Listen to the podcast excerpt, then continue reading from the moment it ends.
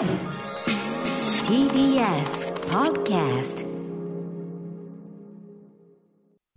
時刻は6時30分になりました。8月4日火曜日、TBS ラジオキーステーションにお送りしているアフターシックスジャンクション。えーパーソナリティは本日、えー所属事務所からリモート出演させていただいております歌丸ですそして火曜パートナーの宇垣美里です。さあ、ここからはカルチャー界の重要人物から厳選された情報を伺うカルチャートークのコーナはい、えー本日のゲストは写真家の初沢ありさんですよろしくお願いしますよろしくお願いします。はじめまして初沢さんはじめまして。はい、よろしくお願いいたします。あの結構最近あのいろんなこの TBS でもセッション袋とじとかですね。あと本日は他局、えーゴールデンラジオの方にも出演されているということです。割とラジオいっぱい出られているようで 最近は。はい。いちょっとだいぶあちこちでお話しされたことをちょっと繰り返しになる部分あるかと思いますが、はい、大丈夫です。よろしくお願いします。よろしくお願いしー。よます。ろしくお願いします。えー本日はどのようなお話をしてくださるんでしょうか？はい。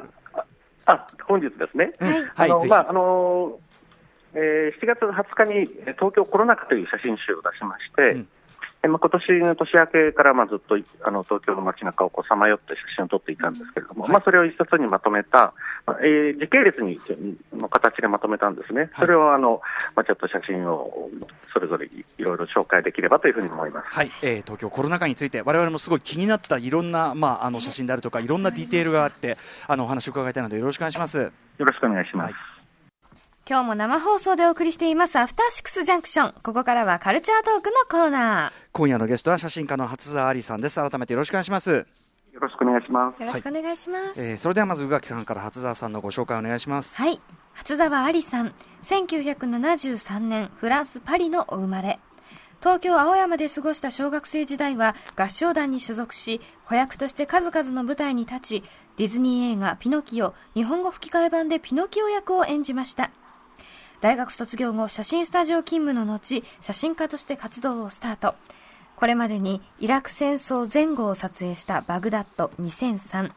北朝鮮の人々の日常を写した写真集、隣人38度線の北。1年3ヶ月にわたって沖縄を撮り続けた沖縄のことを教えてくださいなどがあり、先月22日、最新刊となる写真集、東京コロナ禍が発売されました。はい、えー東京コロナ禍我々も拝見いたしました。はい。めちゃめちゃこうヒリヒリとあのす大変居心地が悪くなるというか、やっぱあまりにも現在進行形のこう我々自身の姿でもあって、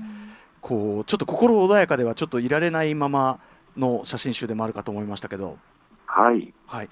えーまあ、タイトルそのままに2020年、これは、えっと、年始めぐらいですか、最初の写真は。そうですね、2000、えーまあ、12年に入ってから撮り始めたんですが、うんうん2月、写真集の一番最初の写真は2月ぐらいですね。2月ぐらい、そして最終的には、えっと、7月1日までの、えーまあ、このコロナウイルス拡大が広がる中の東京の風景を時系列順に収められたという写真集ということで、はい、そうですね。はい。まあ、まずちょっと言わずもがなのことというか、こういう写真集にまとめられようと思ったのはなぜでしょ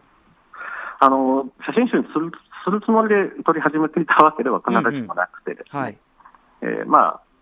2020年の東京、まあ、オリンピックイヤーといえうことをまあ想定されたわけですけども、はい。まあ、そこを少しずつこう1月ぐらいから撮っていこうかなっていうふうに思って、ええ。でそれをこう SNS で毎日アップしてたんですよね。うんうん。まあ、そしたら、あの、まあ、ある編集者の方が、これで一冊作りませんかというふうにおっしゃっていただいて、うんうんうんまあ、そこから本当わずか1ヶ月半ぐらいで本になったという形で、大変こう、緊急出版のような形になりましたね。でもやっぱりこう今しか切り取れない部分というか僕もでも実際ですねほんのそれこそ2月ぐらいの空街の空気感であるとか、その時大体自分がどのぐらいのテンションでいたかとかってやっぱちょっとすっかり忘れちゃってるところもあってある意味その空気感ごと思い出すようなところもありました最初の方の写真は。はあ、はあはあはあはあうんなんか2月、3月のことってすごく遠い昔のように感じるみたいですね。はい僕自身もその頃のあの感情っていうものは、やっぱりその呼び起こすことはなかなか難しいぐらい、結構この半年間とでいろいろ感情の起伏もあったかなという気もしますよね。あのーこのコロナウイルスえーが感染がか拡大していく中でさまざ、まなこう象徴的なところというのがこう切り取られていると思うんですけどこう、はい。カメラを向けるときっていうのはこうなんていうかなそういうコロナっぽいとこ切り取ってやろうとかそういうことではでもなくって感じなんですか？あのーそうですね、コロナ禍にだんだん入っていって、少しずつ街の景色が変わっていく中で、うん、まあ、その変化は多かなというようなところはありました。しかし、まあ、基本的にこうスナップ写真を撮るのが、まあ、慣れわいでもありまして、実はこの写真集の中には全然コロナっぽくない写真っていうのもかなり入ってるんですよね。ですから、その中にも、でもよく読み解くと、これはコロナの時だったからなのかなっていうふうな思えるものとか、はい、そんなにそのストレートにコロナばっかりを追っていくっていうことでもなかったんで。すね。うんうん、なんかこう、はい、はい、あごめんなさい。そのコロナそのものというだけではなくて、その取っていく中で、おそらくその浮かび上がってくるものみたいなのが途中からあったのかなっていう気がするんですけど。そうですね、うん、あの分かりやすく、例えばブルーインパルスが飛ぶので、この辺から撮ってみようかなとか、うん、えー、まあ、そういうこう狙って、まあ、いわゆる報道の現場と言われるようなところに行くことも結構ありましたけれども、えそれ以外のところで発見する、あるいはその月ならではの、こう街の様子、人々の様子を追っていくことの方が、写真家の作業としては、うん。えーまあ、必要かなというふうに思いますね。やっぱりあの大きい大きいメディアが追いかける部分というのと、やっぱり全く同じことをやってもしょうがないということがありますからね。はいはい、あのーうん、今おっしゃったブルーインパルスのその1枚っていうのは、その写真そのものとしては、これあのね、あの解説の、えっと、中村渉さんもね、あの書かれてましたけど、写真そのものとしてはめちゃめちゃ綺麗っていうか、ストレートに力強い、めちゃ綺麗な写真なだけに、うん、こうその前後に来る我々が、まあ、まさにその暮らしている中で、本当に、まあ、地べたの視線っていうか、いろいろこうみんなこうなんかじったんばたしてるっていうところから突然こうバッて上見たら全然こうなんていうかなものすごいなんていうのこう余裕の余裕のっていうか美しい雲見えちゃうような何かが飛んでるって、この帰りっぷりっていうかここがなんかこの写真が綺麗なだけにめちゃくちゃショックを受けるっていうか。温度差がね。ななんかこうなんだこれって感じがすごくするみたいな、そういう並びっていうのは意識されました？基本的には時系列なんですけれども、まあ、ある程度左右左右の組み方とかっていうのはやっぱりあの考えはしましたね、でもやっぱり3月の隣に6月が並んでいると、ちょっとやっぱり見る側もどう見ていいかわからないというところがあると思いますので、うん、まあ、大まかなところで言うと時系列にしたんですけれども、うん、でもこのブルーインパルスなんかも本当に、えー、もう非常にこう鮮明に撮れていて、えあの赤と青の、まあ、美しい写真にはなってますけれども、はいまあ、これに関してもいろいろとこう、まあ、あのブルーインパルス、このように飛ばすことがいいことなのか悪いことなのかみたいに、まあ、その当時、そういう議論もあったりしたわけですけれども、はい、えー、でもまあ、美しく撮れてるがゆえに、はい、えー、まあ、そのやっぱり人々の見る側にとって、まず印象に残るということはとても大事だと思うんですよね。でその上で、まあ、さまざまな議論も一方で、あったなということも、うん、まあ、この一枚を見て思い出していただければというふうに思います、ね、実際にね、綺麗だっていうふうに感じる人がいても、当然それはしょ、ね、当然なわけで、だからなんかそういうのも含めてこう、ここがバシッとすごくこうめちゃめちゃ決まった絵であるとことかもすごくインパクトありましたしあと写真にあの、えっと、キャプションがついてるものとそうじゃないのがあるじゃないですか。はい。これはそのありなしはどうこうつけてたんですか？なるべく写真家としてはですねあの写真キャプションをつけたくないということの方が多いんですね、うんうん、過去にあのこれ、以前5冊写真集出してますけども、えー、えー、沖縄の写真集はキャプションついてるんですが、北朝鮮写真集とかっていうのは、うん、あの実際キャプションはついてないんですね、はい。うんうん、で。キャプションがついてなければ、もちろんいろんな想像をしながら写真を見ていただけるし、えー、キャプションがあればどうしてもキャプションに引きずられると。うんうん、えー、なので、極力日にちと場所っていうことにとどめておいて、あんまり、うん、あの語りすぎないようにしようというふうには思いました、うん、でもその中で今回、やっぱりそのキャプションと写真の組み合わせ、そしてその流れによって、うん、やっぱこう一つの、例えばその、えーと、僕が最初にこうわってなったのは、あの富士屋のあの人形のところにマスクがしてあって、はい、でまあ、それだけならまだ、まあ、コロナ禍だなって感じなんですけど、うん、あのその横のキャプションに10万円が給付されることのない労働者ということであのあ、まあ、確かに外国からの労働者の方でコンビニであったりとかそこの富士屋のところで働かれている方っていうのが映り込んでてここでよく考えるとそういうラインで外国の方の話あの移民入管とこのひどい扱いを受けている入管の人たちの写真であるとか、こう結構一つつながってくる部分も見えてくるかなって気がしたんですけど。そうですね、やはりその、まあ、10万円が支給されるっていう話の中にあの外国人労働者入っていませんでしたし、うん、で一方ではその入管の中に閉じ込められたままでいる外国人たちにはマスクが配られていないというような写真であったり、うんうん、でまあこのコロナ禍の問題っていうのは、まあ、東京や日本だけの問題ではなくて、やっぱり世界の問題ですから、うん、その意味でもあの日本にいる外国人の方たちがどのようにこの状況を受け止めているのか、あるいはどのような境遇にあるのかということに対する、うん、えー、目、眼差しというものはやはりあの持っておくべきだし、写真集に入れておくべきだろうなというふうに思いましたよね、うんうん、そこでね、だからその流れで見ると、まあ、これはじゃあ、あえて伏せておきますけど、最後のまあ、あの見開きのこう、ね、あのスクランブル交差点の写真の前の、まあ、エンディング写真が、ちょっとで写されているものが非常にこう嫌な、まあ、正直嫌な気持ちになるというか。そうですね、あのその海外の方の視線もしくは日本の中におけるに世界における日本というところを考えたときにこのままでいいのか、この国っていう感じがすごくするところで終わってて、これがもうこう写真集を閉じるにあたってこんなにざわついたまま閉じなきゃいけない、まあ、今ですよ。だから今につながるっていうか、ここにやっぱ僕はその初田さんのすごくこうなんていうかなメッセージといいましょうか意図を感じたんですけど。そうですね、これ、写真集の発売が決定して、ある程度こう、編集者やデザイナーとこうレイレイアウトを組んでいくんですけれども、うんうん、その後に、えーまあ、写真集がこの2回こう色粉っていうのを出して、最後にこう考慮日を迎えるわけですが、えー、その最後の日に撮って入れてるんですね。はいはいはいはい、で実はこの写真、6月に一度撮っているんですけれども、うんうん、えー、やはり最後の、もう一度撮り直しているよという気持ちになったのは、うんうん、やはりこの写真は最後の一枚であると同時に、実はこの写真の一番最初の写真よりも前にここに貼られているであろうという気がするわけですよ。そうか、あなるほど。おそらく1月だと思うんですね。あはい、つまりその半年間、この張り紙が、えー、まあ、周囲の、まあ、住民が、まあ、この張り紙を目にしたとしても、特に気に留めなかったのかなということも含めて、そ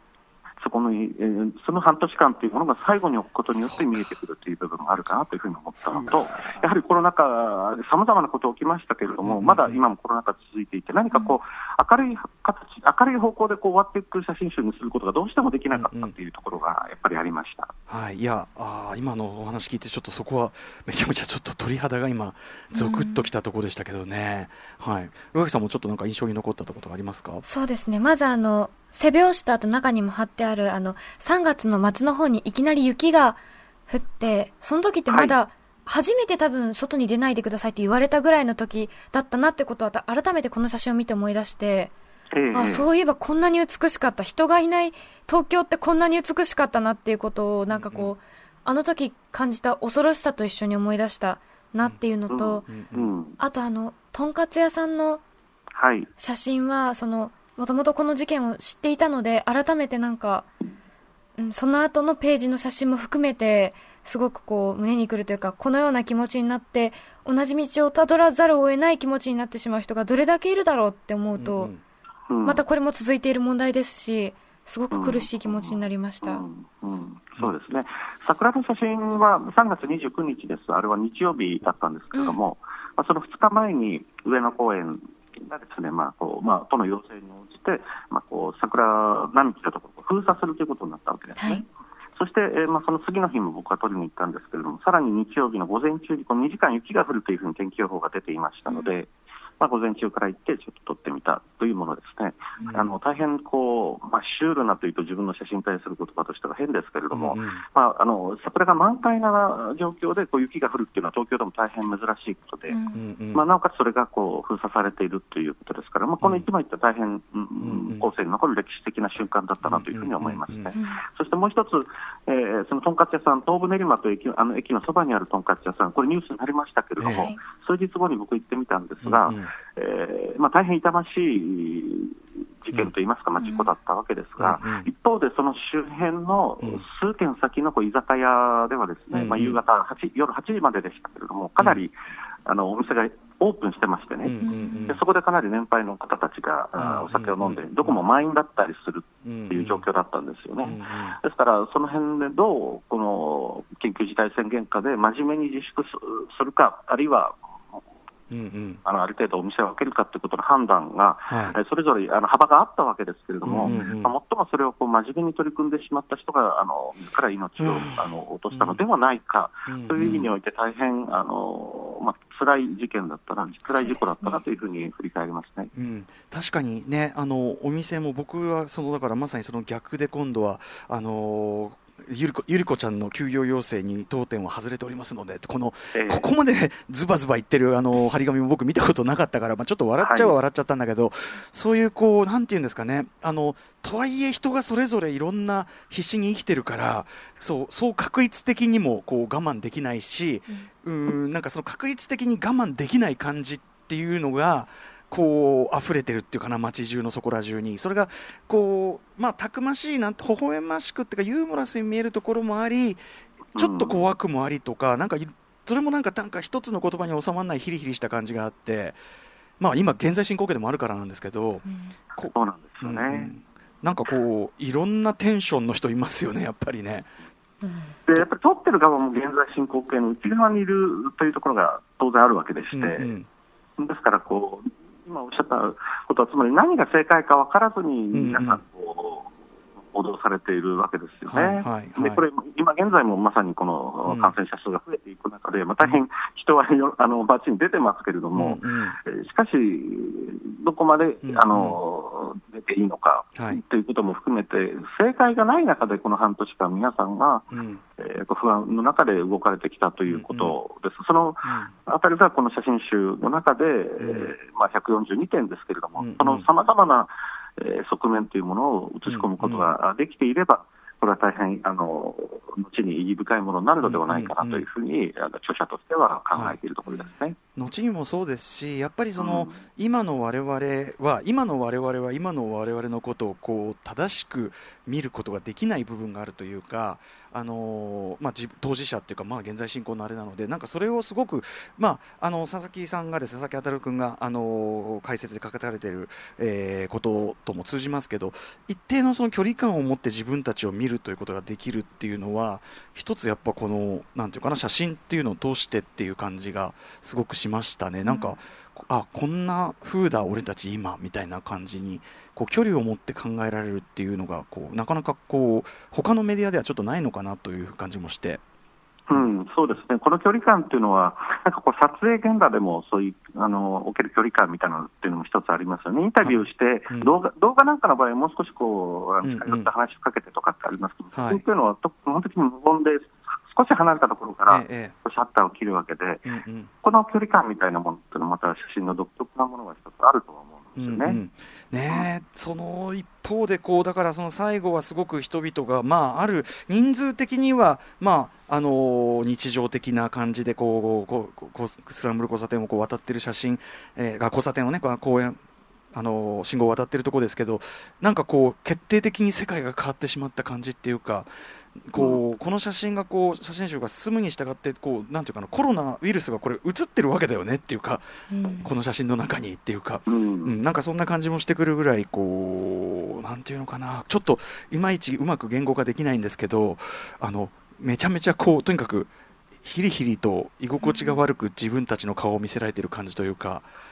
がすごくする写真集だなと思いました。東京人のこう自画像としての写真っていう、うんやっぱり要素があると思いますね。はい、ですから、なかなかこう、ん。楽し楽しんでみるということだけでは済まないよううん。な印象を当然与えることにはなると思いますけれども、だからこのいあのい今見ていただくのと、3か月後に見ていただくのと、はい。3年後に見ていただくのでは、うんだいぶその、うん。えー見え方が変わってくるし、そのうん。ヒリヒリ感もまた違った形になってくるのではないかなというふうに思いますね。初田さん的にはこれはそのどうでしょう、これはとりあえずその7月の時点で、まあ、一区切りでこう一冊の本になってますけど、当然、事態の推移であるとか、空気感の推移であるとかっていう意味で、僕はこの作品を出されたということは、そのなんていうかな、東京という街、まあ、もしくは日本でもいいですけど、に向ける視線という意味では、その興味深さという意味では、まだまだその持続というかね、まだまだ次も全然いけるんじゃないかという気もするんですけど。そうですねあのこの出版後も引き続き取り続けておりますので、うんうん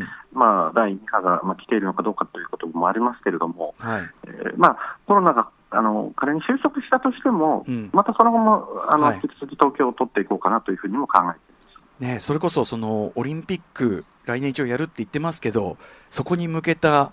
どの今の建造物というのが、じゃあ実際その頃にどうなっているのかというか、そのどう使われていくのか、本当に使われるのかどうなのかとか、なんかこう、全然こう、良くも悪くも目が離せないなっていうことを改めてこの写真集から感じました。そうですね、うん。あ大文字のなんかこう分かりやすいあの事件とかニュースってことの、なんか隙間に結構、今の東京とか人々の感情っていうものが、あの実はこううん。埋め込まれているようなところがあると思うんですね。うん。その辺をこう街を自分自身がさまよいながら発見していくっていうことは、これはまだまだ今後も続けていく必要があるんじゃないかなというふうに思ってます。ね。まあ、でも一方ですごいちょっとこう笑っちゃうようなところもちゃんとあったりするのがさすがというか、あのーなんかこれは点検してるのかな、なんか自動販売機の上で、なんかあいつくばって電話してる、猫さんみたいな格好でね。ね。あのー方とか、いろいろ、なんかあと、これもだからちょっと笑っちゃうはちょっと不謹慎だろうけど、上野でめちゃめちゃマスクしながら、あのパチンコしてるおじさんと、その次のページでは、あのね、あの台東区のあの病院、永住病院のね、あの写真があったりとか、この流流れで見ると、こう、なんともしれない、こう、ああっていうところも含めて、しょあー人間しょうもねえなってところも含めて、こう、なんかでもそれも、たくましさも感じつつ、みたいな感じがね。そうですね、やっぱり、うんしょうもなさと、うん、なんか愛おしさとか、うんたくましさとみたいなものが、チューするよね、やっぱチューするよね、それね、みたいなね。そうですね、え、こんな時に濃厚接触しちゃうのっていう、えあの駅の構内でしちゃうの？みたいな感じがしねますよね。でもそれはね、しないわけにもいかないしっていうね。そうですね。うん。ええなんかただからだあの、ん女性の方はこう実はカメラ目線なんですよ。うんあーはい見てますよね、はいこっち。うんうんうんええであの気づいてないのあの男性ばかりという え、これはちなみに、その、夢中なんですよね。あの、これは許可は取られたんですか、これは？そこはなかなか厳しいあそういうことですあの OK してくれるとは思いませんね。いい写真で、はい、いい写真でございましたということで、はい、いやでもあのすごく、あのまあ、先ほどからおっしゃられていると確かに歴史的な記録としても本当に貴重でしょうし、うん。あとやっぱその今見ると今の感じでしか見られないし、その後で見るとあのところの感じで見るだろうし、だから今この気分で見るっていうのはすごくなんか意味があるかなという感じがもするますので、ぜひ皆さんちょっとご自分のちょっと感覚でいろいろ我々のこのねヒリヒリと非常にうまく言語ができない感じを味わっていただければなと思います。ねこのなんという息苦しさというか。うんね、はいということで、えー、初沢里さんの最新刊こちらの情報、えー、と宇垣さんから改めてお願いします。はい。今夜のゲスト、写真家、初沢ありさんの写真集、東京コロナ禍は、柏書房より税込み1980円で発売中です。はいえー、そして初沢さんからお知らせ事などありますでしょうか？はい、今、写真展をやっておりまして、うんなんとあの TBS から歩いて2、3分のところなんですけど、ええ今そこにいるんですけど、ああそうですか。ええあの山崎文庫という、まあ、バーなんですけれども、うんうんそこで9月26日まで、まあ、夕方4時から、まあ、夜中までえーやってます、えー夜10時以降もやってるかもしれません。これあのね中で一枚出てくるあのバーの写真がまさにこの山崎文庫さんなんですね。そうですね。なるほどなるほどそうか。はい、えーあのぜひあのいらしていただけると嬉しいです。はいわかりましたちょっとね私は今日ちょっとあの赤坂ではないんですがあの近いうち伺いたいと思います。はい、よろしくお願いします。はいちょっとあの今日はちょっとあの拙いお話の聞き方になってしまい申し訳ありませんでしたが。とんでもありません。あの非常にでもあの興味深いし、またちょっとさらにこうなんていうかな、街を見る目も変わるなという感じもね。しました。うん、そうですね。えーということで、えー、初沢里さんありがとうございました。はい、ありまたよろしくお願いします。がとうございました失礼。しますあり。がとうございました。After Six Junction.